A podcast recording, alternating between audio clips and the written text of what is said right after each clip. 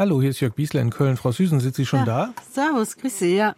Hallo, Sie sagen Servus. Haben Sie bayerische Wurzeln? Nein, ich war lange in Bayern stationiert. Das bringt die Bundeswehr mit sich. Ne? Man lernt die ganze Republik kennen. Und ich war länger in Bayern, das hat mich geprägt. Ich bin gebürtige Niedersächsin und Wahlrheinländerin, also nein. Hülya Süßen ist das, Soldatin, Leutnant der Luftwaffe. Leutnantinnen gibt's nicht bei der Bundeswehr. Da hat man drüber diskutiert und es dann wieder sein gelassen. Die Bundeswehr ist ja ohnehin ein Gegenstand vieler Diskussionen. Damit beschäftigen wir uns in dieser Episode. Wir fragen nämlich, was eigentlich haben wir für ein Bild von Soldatinnen, da gibt's die weibliche Form, und Soldaten. Und warum hat sich das mit dem Krieg Russlands gegen die Ukraine jetzt ziemlich schnell geändert? Hat's doch, oder? Entschuldigung, Jörg Biesler ist das hier und ihr hört gerade, der Rest ist Geschichte.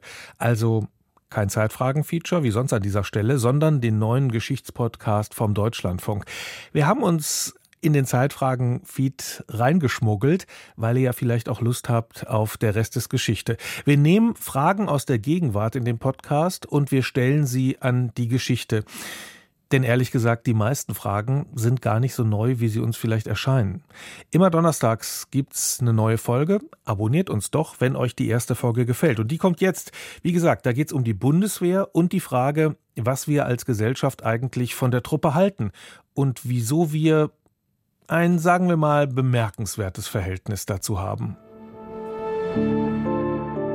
Also, als ich einberufen wurde zum Wehrdienst, das war Ende der 80er Jahre, da war für mich völlig klar, das kommt nicht in Frage. Befehl und Gehorsam töten müssen, vielleicht getötet werden. Wozu? habe ich mich gefragt und den Kriegsdienst verweigert.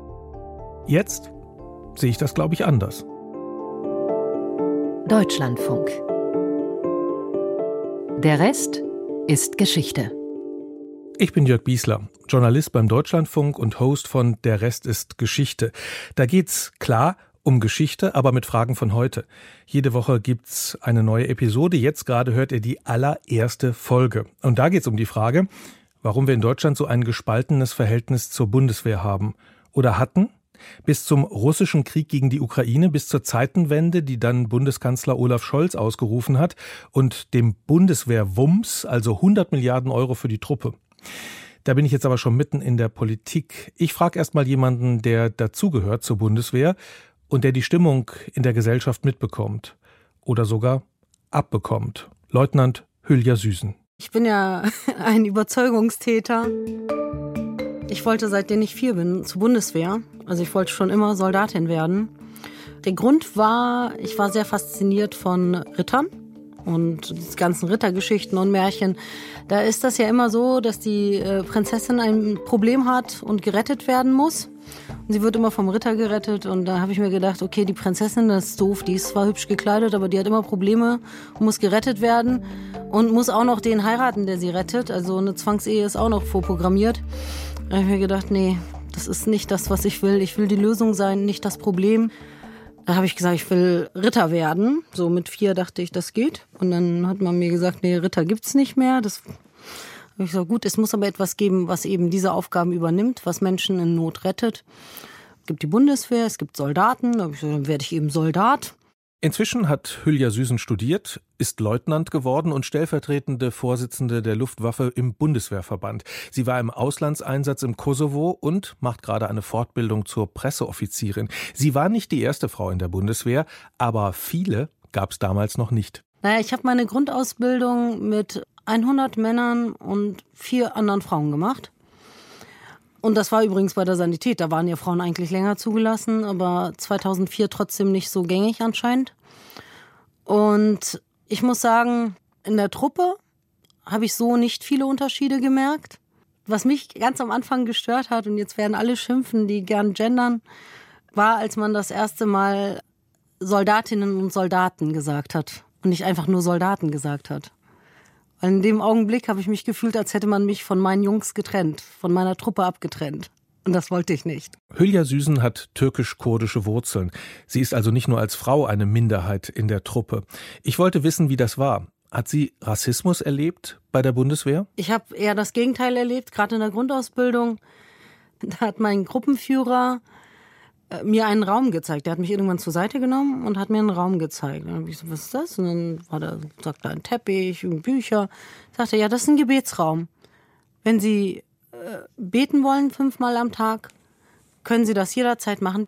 Ich war völlig irritiert, weil ich habe mit sehr viel gerechnet, aber nicht damit, dass man mir einen Gebetsraum zur Verfügung stellt.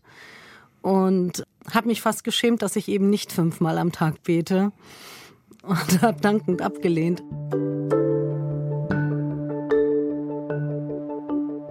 Wenn man damit rechnen muss, dass man in gefährliche Situationen kommt, dann entfernt man sich am besten nicht zu weit von der Truppe.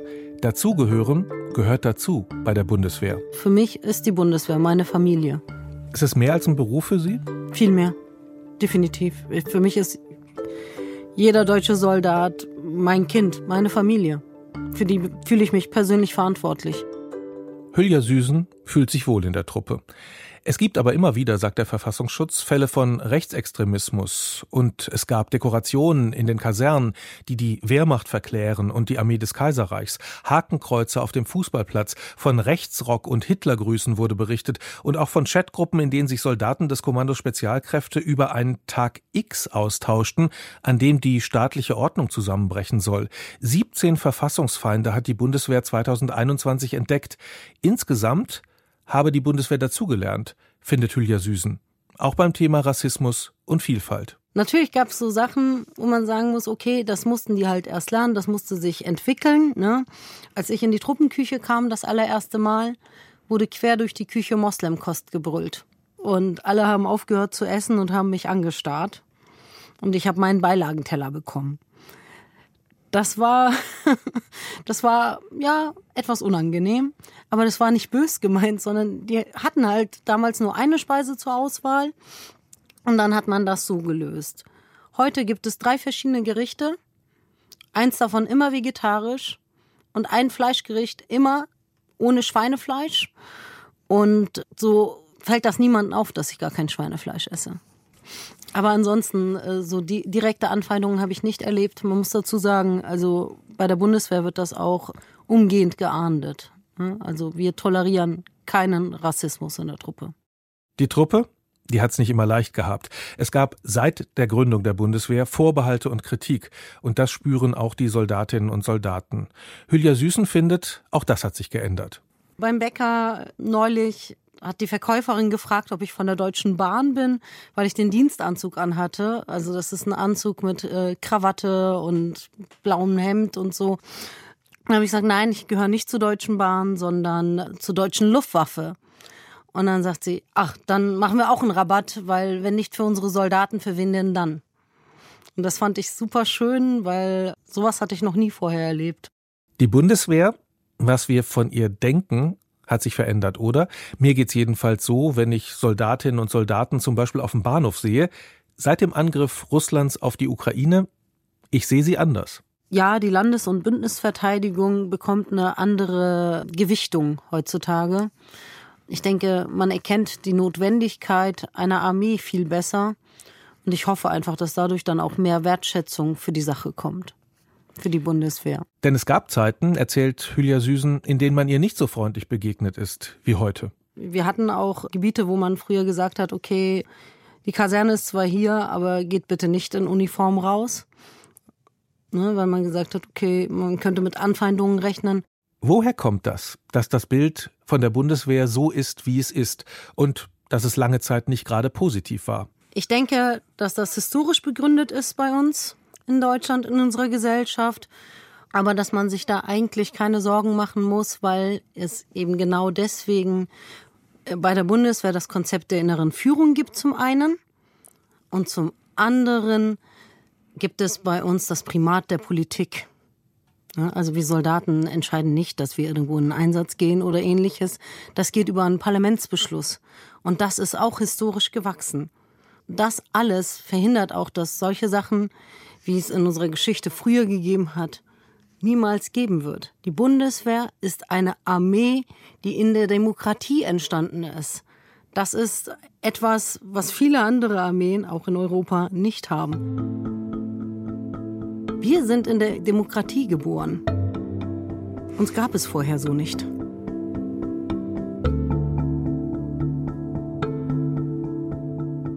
Die Bundeswehr, eine Armee der Demokratie.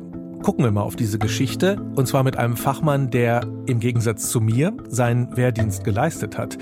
Der Historiker Sönke Neitzel. Also ich habe 1987 Abitur gemacht und ich würde schon schätzen, dass die Hälfte unseres Jahrgangs zur Bundeswehr gegangen ist und die Hälfte verweigert hat. Aber das war auch im Freundeskreis eigentlich kein großes Ding. Das eine wie das andere war eigentlich relativ akzeptiert. Und ich habe mich nun, seit ich irgendwie denken kann, auch für Militär interessiert und hatte nun überhaupt keine Distanzgefühle zum Militär. Also es wäre reichlich merkwürdig gewesen, wenn ich nicht zur Bundeswehr gehe. Was hat Sie interessiert am Militär?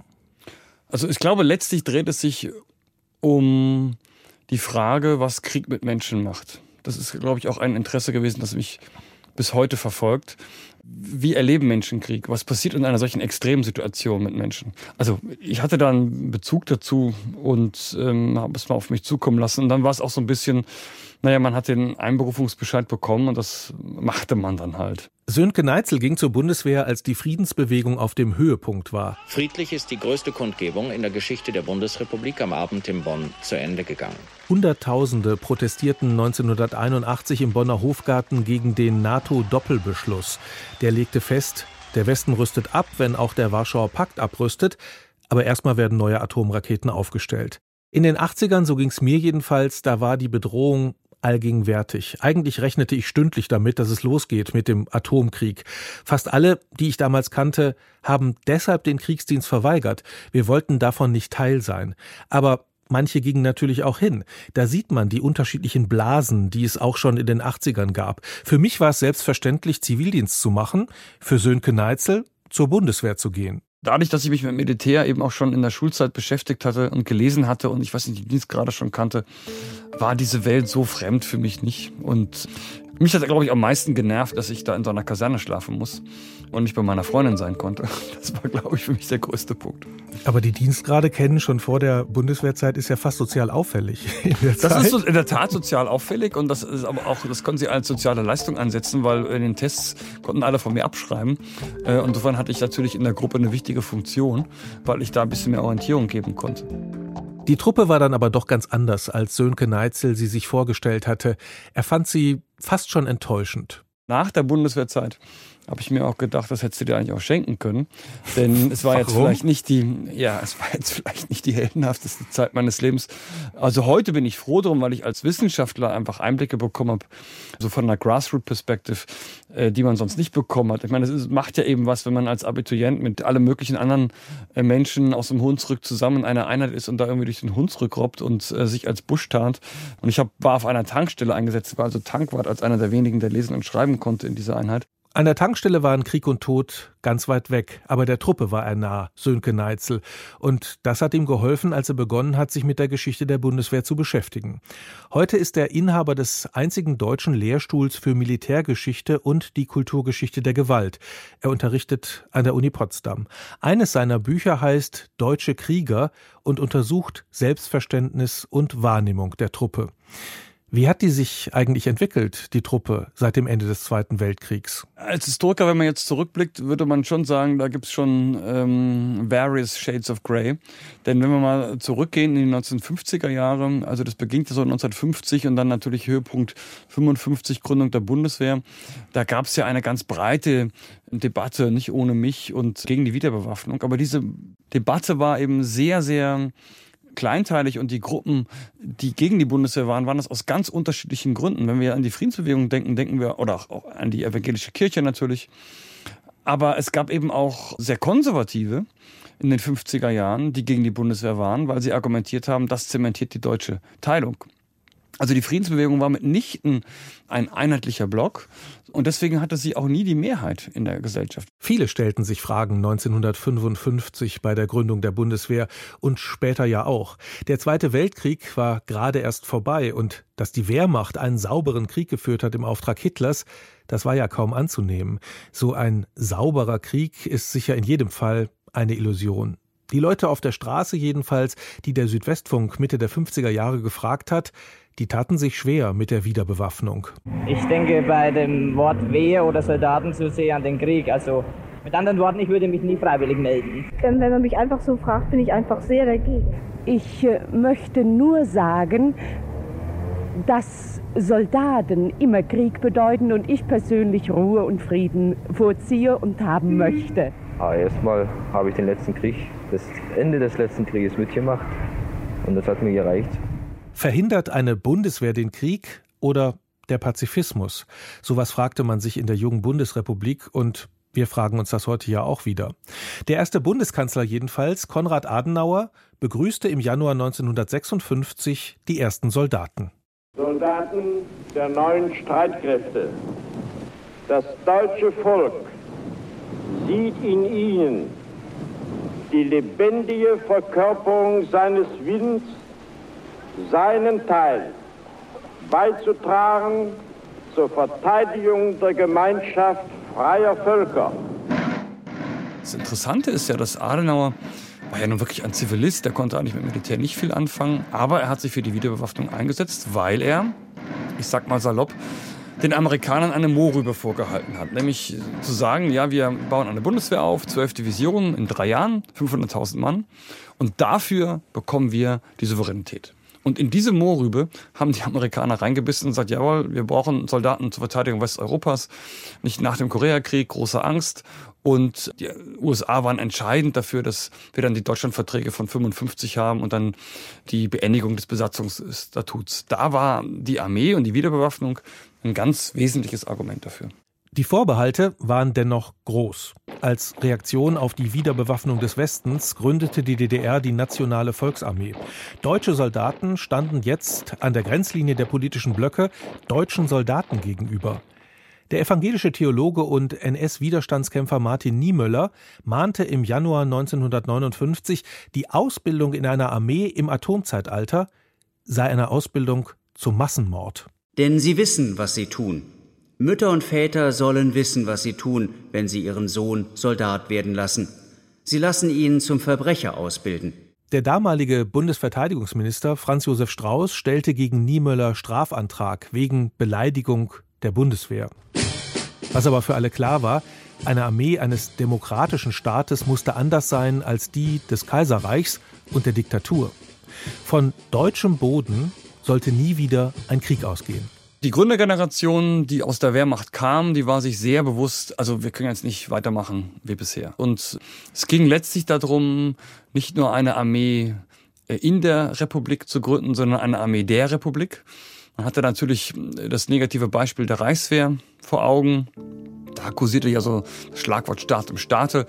Das geht meines Erachtens zu weit. Ich glaube nicht, dass die Reichswehr ein Staat im Staate war, aber was relativ klar ist, dass die Reichswehr doch massive Probleme mit der Demokratie hatte und da sehr zurückhaltend war und eben nicht eine Armee der Republik letztlich geworden ist. Und das wollte man anders machen. Ich meine, wollte, es war klar, äh, Streitkräfte würden nur akzeptiert werden von dieser bundesdeutschen Gesellschaft, wenn es wirklich eine Armee der Republik ist. Und da haben wir die Schlagworte von der inneren Führung, vom Staatsbürger in Uniform, das war natürlich oft auch wirklich ein Schlagwort und ein, ja, Mythos ist vielleicht jetzt ein zu großes Wort, aber man hat das mit, mit ein bisschen Popanz vor sich hergetragen. Bis heute ja zum Teil die Realität, ja, ist dann so ein bisschen banaler.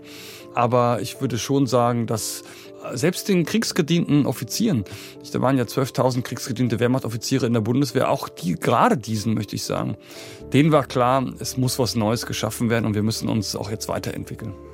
Unterordnung, Gehorsam und möglichst viel Schneid und waghalsige militärische Manöver äh, konnten sozusagen nicht mehr das Bild der Bundeswehr abgeben. Ist das schwierig wenn man sagt, es gibt zwar die Befehlsgewalt in der Armee, übrigens ein Grund, warum ich den Wehrdienst nicht leisten wollte, nicht nur wegen des Dienstes an der Waffe, sondern auch, weil ich nicht selber entscheiden durfte, was ich tue, weil ich mich meiner Entscheidung beraubt sah in dem Moment, in dem ich in die Befehlskette eingebaut bin. Also wir brauchen diese Befehlskette, wir brauchen die Befehlsgewalt, aber auf der anderen Seite sollen die Soldaten auch selber denken und Bürger in Uniform sein. Ist das schwierig miteinander? Eigentlich glaube ich, ist es nicht schwierig, sondern es ist dann schwierig, wenn man es so überhöht, wie es äh, ja, die Bundeswehr auch aus Eigenwerbungszwecken gemacht hat und macht. Denn auch das Bild, was Sie vielleicht eben so angedeutet haben, nicht im Kaiserreich und Zackek und Opfermut und so. Naja, wir müssen mal sehen, dass die Idee des gebildeten Soldaten, die kommt ja nicht aus der Bundesrepublik, sondern die kommt, es ist urpreußisch, das kommt letztlich aus der Mitte des 19. Jahrhunderts, wenn nicht gar vorher. Und das hat man eigentlich fortgeschrieben. Nicht? Der gebildete Soldat, der gebildete Offizier, man hat das ein bisschen anders geframed. Dann mit den Staatsbürgern in Uniform der Staatsbürger in Uniform, ein wichtiger Grundsatz für die Bundeswehr, getragen von dem unbedingten Willen, ein neues Bild vom Soldaten zu schaffen. Nicht alle waren damit zufrieden. Ja, also äh, wenn man mal Ende der 60er Jahre nimmt mit der 68er Bewegung, die hat sich ja dann nun vor allen Dingen jetzt militärisch gesehen gegen Vietnamkrieg und so gewendet, aber dann auch gegen die Bundeswehr. Dann gab es auch von der APO Demonstrationen oder Farbbeutelanschläge und Flugblattaktionen und so weiter gegen die Bundeswehr. Naja, und diese konservativen Generäle dachten natürlich, ist jetzt das Ende des Abendlandes irgendwie, während die Amerikaner ihnen immer den Advice gegeben haben, jetzt macht euch mal locker, ich bin jetzt mal salopp. Und so ist das halt in der heutigen Zeit. Und es waren schon heftige Debatten, die aber dann, das muss man auch sagen, relativ schnell abebbten. Also es war 68, 69 ein Höhepunkt. Und ähm, dann ist auch unter Schmidt oder Georg Leber, seinem Nachfolger als Verteidigungsminister, äh, auch bei Willy Brandt als Kanzler klar, nein, wir brauchen Streitkräfte und die müssen uns verteidigen können, die müssen abschrecken können angesichts der Bedrohung aus dem Osten. Bedrohung aus dem Osten gab es, aber mit der Bundeswehr ja auch eine Bedrohung des Ostens. Jedenfalls konnte man das so lesen und entsprechend heftig wurde gestritten über die Frage, ob wir Soldaten brauchen und was das eigentlich ist, ein Soldat.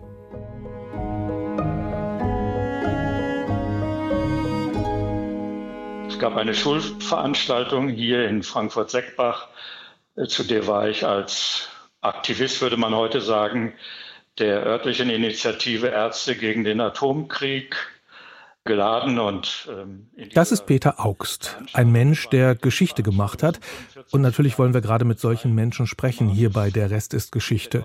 Ich bin froh, dass er am Telefon noch mal mit mir zurückblicken will auf diesen Abend, an dem Peter Augsts Auftritt auf der Bühne der Geschichte begann. 1984 war das. Da saß er als Friedensaktivist mit auf dem Podium in Frankfurt, der Jahrestag des deutschen Überfalls auf Polen am 1. September 1939 gab den Anlass, über Militär und Gewalt zu debattieren. Der Abend sollte in die deutsche Geschichte eingehen, die Gerichte und sogar die Bundespolitik beschäftigen.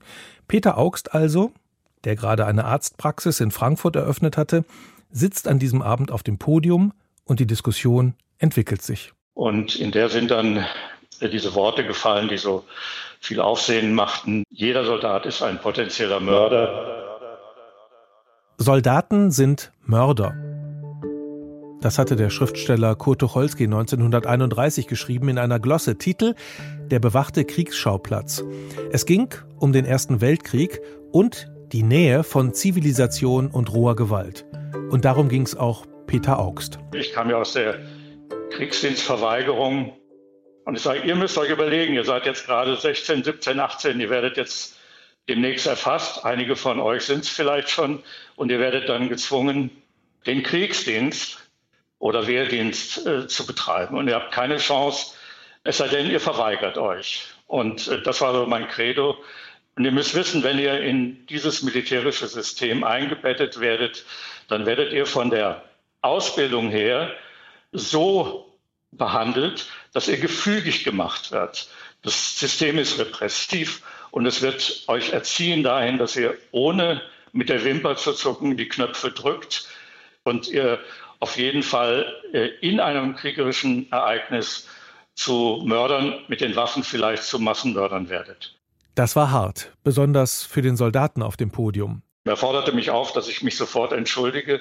Das habe ich nicht getan, sondern habe ihm ausdrücklich gesagt, und für Sie zum Mitschreiben, auch Sie sind ein potenzieller Mörder. Peter Augst hat das ganz bewusst so gesagt. Genau. Erzählt er mir. Er wollte provozieren, die Dinge beim Namen nennen. Ich habe mich immer sehr geärgert und sehr verwundert, wenn man so auf alte Friedhöfe geht, wo dann Soldatengräber sind, vor allen Dingen aus dem Ersten Weltkrieg. Da gibt es kein Töten und kein Morden. Das Epitaph weist immer aus, hier ist der Gefreite XX gefallen im Kriege zur Ehre des deutschen Vaterlandes. Ja? Ein Soldat, der tötet nicht, der wird nicht getötet, der mordet schon gar nicht, der wird auch nicht gemordet, der fällt halt. Nur, dass er halt nicht wieder aufsteht. Was schon Tucholsky festgestellt hatte, und er war dabei gleichermaßen irritiert wie fasziniert, was Soldaten im Ernstfall tun müssen, überschreitet womöglich die Grenzen der Zivilisation. Alles ändert sich im Kriegsfall. Aber Mord? Ich frage nochmal nach bei der Soldatin Hülya Süßen und beim Gewalthistoriker Sönke Neitzel. Wir kämpfen auch dafür, dass man gegen uns sein darf. Ne? Es gibt einfach Meinungsfreiheit. Und wenn man sie sagen würde, jeder Soldat tötet potenziell, dann würde ich sagen, ja, so ist das. Militär ist zur Androhung und Anwendung militärischer Gewalt da. Und at the end of the day, in der letzten Konsequenz, bedeutet das Töten. Aber eben nicht Morden. Mord beinhaltet Heimtücke und niedere Triebe. Das haben wir nicht. Der Vorwurf des Mordes jedenfalls bringt Peter Augst eine jahrelange juristische Auseinandersetzung ein. Das Amtsgericht verurteilt ihn, danach folgen weitere Instanzen, Freisprüche, Zurückverweisungen und natürlich politische Diskussionen. Helmut Kohl, damals Bundeskanzler, regte sich ziemlich auf. Meine Damen und Herren, es steht auch dem Regierungschef der Bundesrepublik Deutschland nicht an, im Normalfall Richterschelte zu üben. Aber als Bürger dieses Landes möchte ich deutlich sagen, was in diesem Urteil zum Ausdruck gekommen ist, ist eine Gesinnung, die für mich völlig inakzeptabel ist. Man kann die Dinge eben aus unterschiedlichen Perspektiven betrachten oder unterschiedlicher Gesinnung. Am Ende jedenfalls stand keine Verurteilung von Peter Augst, das Verfahren wurde eingestellt. Parallel entschied das Bundesverfassungsgericht, dass der Satz von der Meinungsfreiheit gedeckt ist. Man darf also sagen, jeder Soldat ist ein potenzieller Mörder. Peter Augst stand jahrelang im Scheinwerfer der Medien. Heute ist er eine historische Person. Wie findet er das? Ich bin jetzt ein alter Mann. Es hat mein Leben begleitet. Also in den 80er, 90er Jahren, da war der Krieg ja ziemlich weit weg. Aber jetzt mit den Erfahrungen des Ukraine-Krieges, der nicht so weit weg ist von uns, würden Sie da vielleicht sagen, ja, eigentlich braucht man diesen Drill auch, um dann im Notfall das Land auch verteidigen zu können?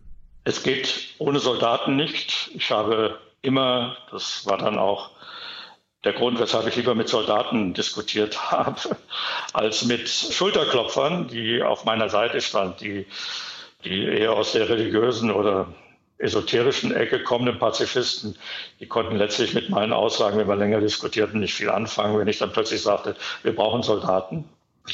Mir geht es darum, dass man, und das ist auch der Grund, weshalb ich jetzt an dieser Radiosendung gerne teilgenommen habe, mir geht es darum, den Wehrdienst, so wie er sich strukturierte, abzulehnen. Ich persönlich halte eine Berufsarmee für die einzige Möglichkeit. Und deshalb ist er dem damaligen Verteidigungsminister Karl Theodor zu Guttenberg von der CSU dankbar, dass der 2011 die Wehrpflicht ausgesetzt hat. Das Kabinett hat heute eine sehr weitreichende glaube, eine historische Entscheidung getroffen, nämlich dass zum 1.7.2011 die Wehrpflicht ausgesetzt werden wird. Heute scheint das schon wieder sehr lange her zu sein, aber gerade wird wieder diskutiert, ob wir eine Wehrpflicht brauchen. Die Landesverteidigung, die war lange Zeit kein Thema, jedenfalls nicht seit der Wiedervereinigung. Jetzt ist sie es wieder.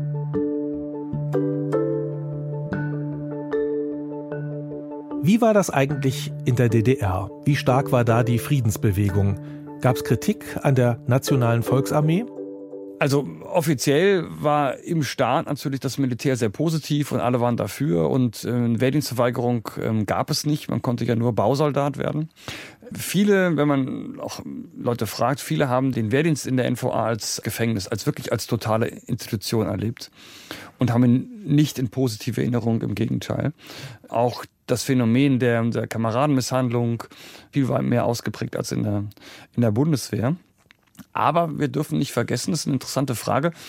Ich würde schon sagen, dass viele Menschen in den neuen Ländern ein entspannteres Verhältnis zum Militär haben, weil das Militär in der NVA, in der DDR, so muss ich formulieren, in der DDR allgegenwärtiger war schon in der Gesellschaft für Technik, ähm, wenn man Segel fliegen lernen wollte und so, gab es eine frühe Militarisierung, auch in der Schule, die Begrifflichkeiten. Es war einfach allgegenwärtig und jeder war äh, im Militär, jeder war in der NVA.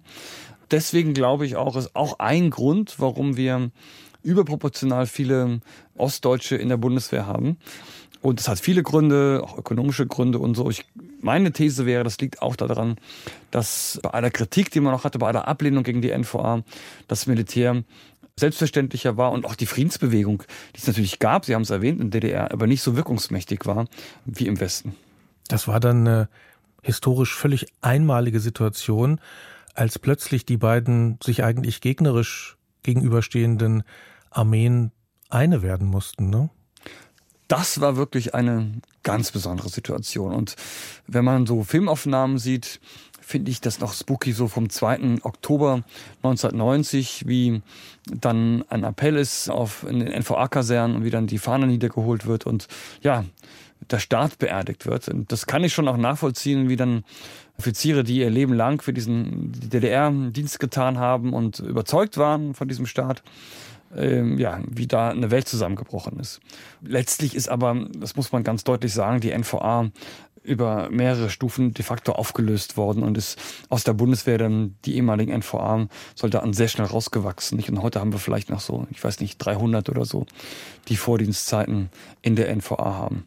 Nach Glasnost und Perestroika, nach dem Zusammenbruch der Sowjetunion und schließlich der Wiedervereinigung, da war die Welt eine andere und die Bundeswehr, ja, was war da eigentlich mit der Bundeswehr? Im SWR klang das 1990 so. Die Feindbilder sind ins Wanken geraten, die Revolutionen in Osteuropa, der drohende Zusammenbruch der sowjetischen Volkswirtschaft haben die sicherheitspolitische Lage dramatisch verändert. Leben ohne Feindbild, was soll da aus der Bundeswehr in den 90er Jahren werden, wenn unsere Nachbarn im Osten einen Krieg mit uns nun einmal partout nicht mehr ins politische Kalkül einbeziehen wollen? Aus der waffenstarrenden Armee zur Landesverteidigung mit mehr als 2000 Leopardpanzern wurde eine Art Entwicklungshilfeorganisation in Uniform, Schwerter zu Pflugscharen könnte man sagen oder zu Sandsäcken. Aber dann Auslandseinsätze auf dem Balkan, wo deutsche Soldaten sterben. Und der 11. September 2001, in der Folge der Einsatz in Afghanistan. Peter Struck, damals Bundesverteidigungsminister SPD, fasste das 2003 in legendäre Worte. Deutschland wird auch an Hindukusch verteidigt. Über eine solche Aussage kann man sicher streiten. Und nicht nur in Deutschland wird über Aufgaben und Rolle der Streitkräfte diskutiert. Das gibt es in anderen Ländern auch. Also die Frage und, und auch die, die Feststellung, dass Militär zum Teil eben anders funktioniert als eine Zivilgesellschaft, weil die soziale Praxis nicht mit letztlich potenziell töten einfach eine andere ist. Das ist eine Sache, die die Wissenschaft eigentlich seit 1945 beschäftigt und die, die, öffentliche Debatte ja seit viel, viel länger. Also da können wir bis Athen zurückgehen und Sparta. Die Gesellschaft und die Bundeswehr.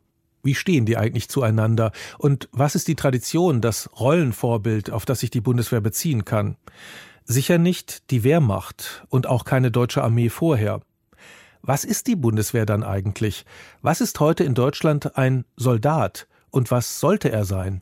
Diese Frage ist eigentlich bis heute nicht ehrlich beantwortet worden, weil sie in der Regel vorgegeben wird von Leuten, die vom Militär nichts verstehen, die auch die Denke von Soldaten, die in Kampfeinsätzen gehen, gar nicht nachvollziehen wollen, für die das so weit weg ist wie der Mars. Und meine Empfehlung wäre erstmal nicht erstmal äh, aufzutreten damit, was sollen Soldaten denken, sondern erstmal zu erheben, was denken sie eigentlich. Und dann zu sehen, was machen wir damit. Und dieser Befund, den hat die Bundeswehr nie ehrlich erhoben. Die haben die Forschungsinstitute der Bundeswehr nie ehrlich erhoben. Und äh, daran war auch, sagen, ich sage mal, waren Medien oder Politik nie wirklich ehrlich interessiert.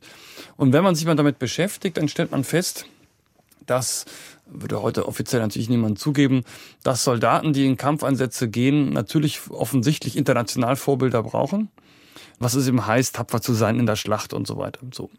Jetzt haben wir natürlich in Deutschland eine andere Geschichte als die Franzosen, Briten und Italiener. Und äh, wie lösen wir das? Wie kann sich eine Armee verstehen, auf der die gleiche schwere Geschichte lastet wie auf dem ganzen Land? Millionenfacher Tod. In diesem Fall ganz sicher auch Mord. Wie geht man damit um? Wie gehen Soldatinnen und Soldaten damit um? Und wir können schon sehen, dass in den 1990er Jahren die Wehrmachttradition aus der Bundeswehr zu einem großen Stück zumindest herausgewaschen wird. Das ist verständlich, aber für Soldatinnen und Soldaten auch ganz schön schwierig. Wie finden Sie Ihre Rolle, eine, die okay ist, mit der man gut leben kann? Die Soldaten haben schließlich einen Auftrag der Demokratie. Ich glaube, dass wir da vielen Soldaten eine Lehrstelle lassen und dass wir sie eigentlich ins Internet treiben oder zur AfD und anderen. Wir beschäftigen uns damit eigentlich wenig. Wie soll ein Soldat motiviert sein, der in einen Kampfeinsatz geht, dem wir de facto keine Vorbilder geben, die gekämpft haben? Es gibt ja so ein bisschen Afghanistan-Vorbilder jetzt für bestimmte Truppenteile. Aber natürlich war Afghanistan was völlig anderes als das, was jetzt die Soldaten Litauen potenziell leisten sollen. Eigentlich müsste man sich viel ehrlicher mit diesen Problemen beschäftigen und das haben wir nicht gemacht, weil man sich eigentlich gesellschaftlich darauf geeinigt hat, wir machen einen Schnitt in der Tradition vor 1949 aber man hat sich eigentlich ehrlich mit den Soldaten nie wirklich beschäftigt. Das ist ja ein Thema auf beiden Seiten. Also Soldatinnen und Soldaten müssen sich mit ihrer Situation, auch mit dem, was ihnen möglicherweise bevorsteht, befassen. Und das ist möglicherweise schwierig. Auf der anderen Seite die Gesellschaft stimmt der Arbeit der Bundeswehr über jetzt schon viele Jahre ziemlich stark zu. Aber selbst zur Waffe, wenn man sie fragt, wollen eigentlich nur wenige greifen. Das ist ja ein zwiespältiges Bild. Ist die Bundeswehr für die Gesellschaft eher ein notwendiges Übel?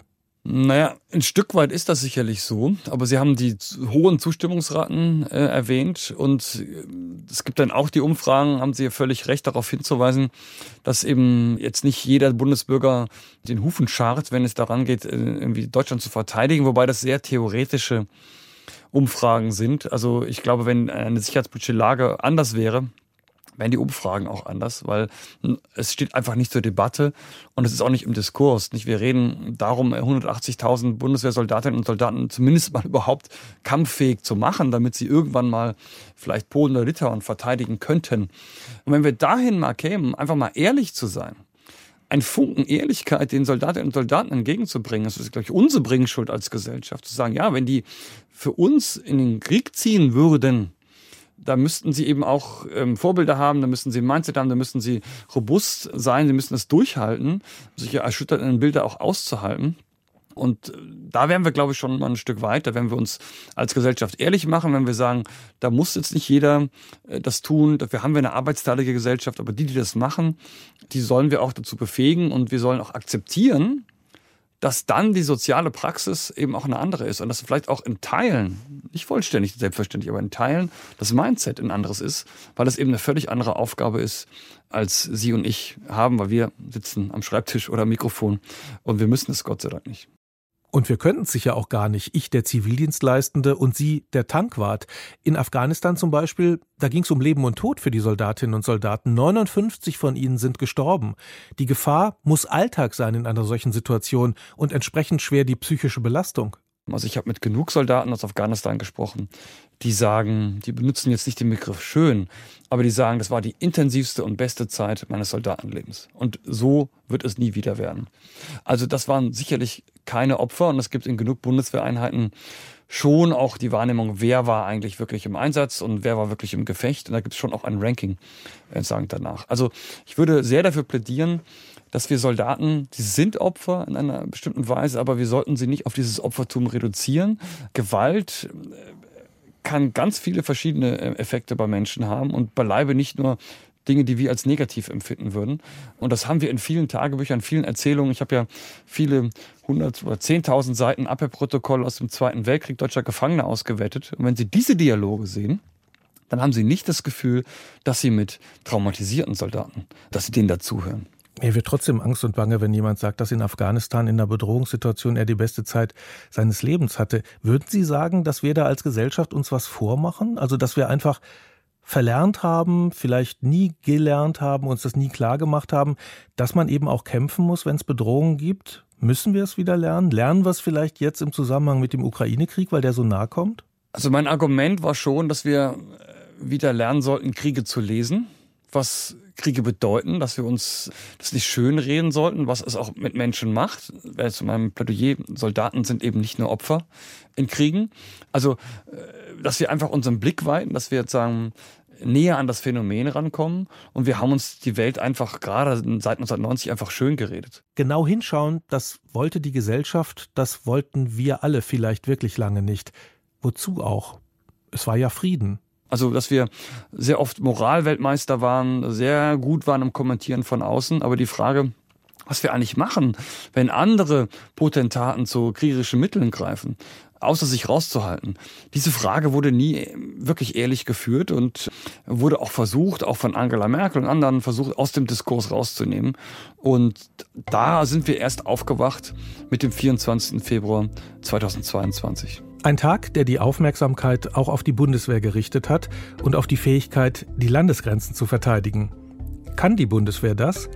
Als wir diese Episode im Februar 2023 aufgezeichnet haben, gab es eine aktuelle Umfrage und eine Mehrheit der Deutschen zweifelte daran und fragte sich, ob wir zur Landesverteidigung nicht doch wieder eine Wehrpflicht brauchen.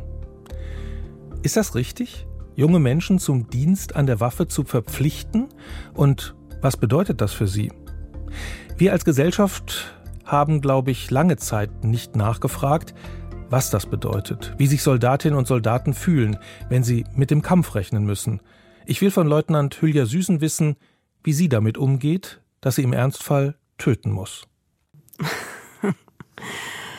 Sowas sollte niemandem leicht fallen.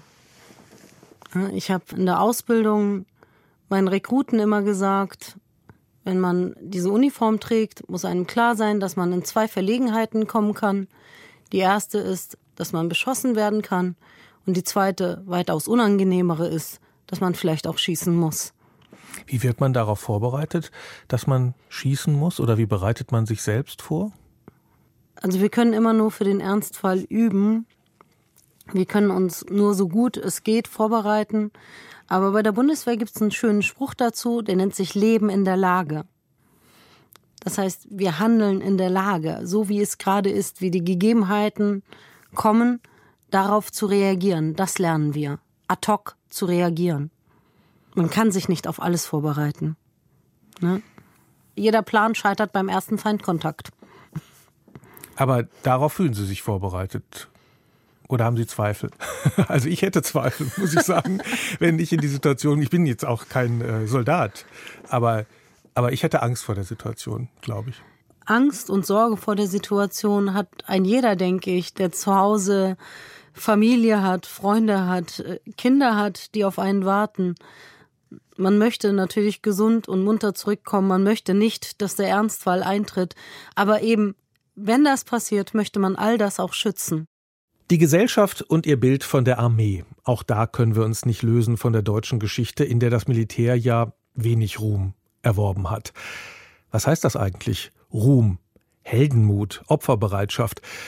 Ganz ohne geht's wahrscheinlich nicht und auch nicht ohne Adrenalin in der Kampfsituation und die Fähigkeit und den Willen, den Gegner zu töten. Mit allen Mitteln.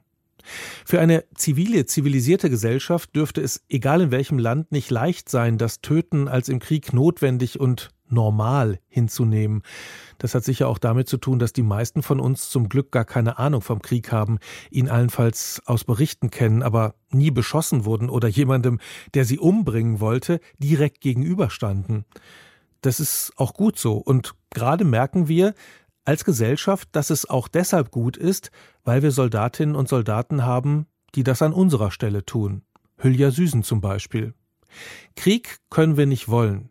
Vorbereitet sein müssen wir in der aktuellen Weltlage wohl schon. Ich habe den Kriegsdienst verweigert und Soldat sein, das wollte ich auch nicht, weil ich eigene Entscheidungen treffen wollte und keine Befehle empfangen. Ich hatte die Wahl und ich finde, ich habe für mich richtig entschieden.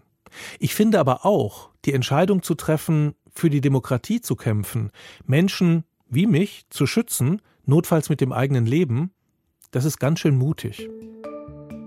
Der Rest ist Geschichte. Das war die erste Folge des neuen Deutschlandfunk Geschichtspodcasts über das Bild des Soldaten und das Verhältnis der Gesellschaft zur Bundeswehr. Ich bin Jörg Biesler und in der nächsten Episode stellt Antran Fragen an die Geschichte. Dann geht's hier um unsere Nationalfarben. Schwarz, Rot, Gold. Sie wurden zum Symbol für die demokratische Revolution von 1848-49. Heute haben viele Menschen bei den Nationalfarben gemischte Gefühle. Ich finde sie erstmal schön, muss ich sagen. Ich finde es eine schöne Fahne, also schöne Farben. Die Historikerin Ute Frevert. Zu hören in der nächsten Episode von Der Rest ist Geschichte. Den Podcast findet ihr an vielen Stellen im Netz, am einfachsten in der kostenlosen DLF Audiothek, aber auch in den Podcatchern und auf der Webseite deutschlandfunk.de. Wenn ihr Themen habt, Fragen, die ihr an die Geschichte stellt, dann schreibt uns an der Rest ist Geschichte at deutschlandfunk.de. Wir freuen uns auch über Lob, sogar über Kritik. Und wir antworten auch. Für diese Episode haben Maximilian Brose und Monika Dittrich recherchiert, Regie und Produktion Karina Schröder, Redaktion Monika Dittrich. Bis zum nächsten Mal. Tschüss.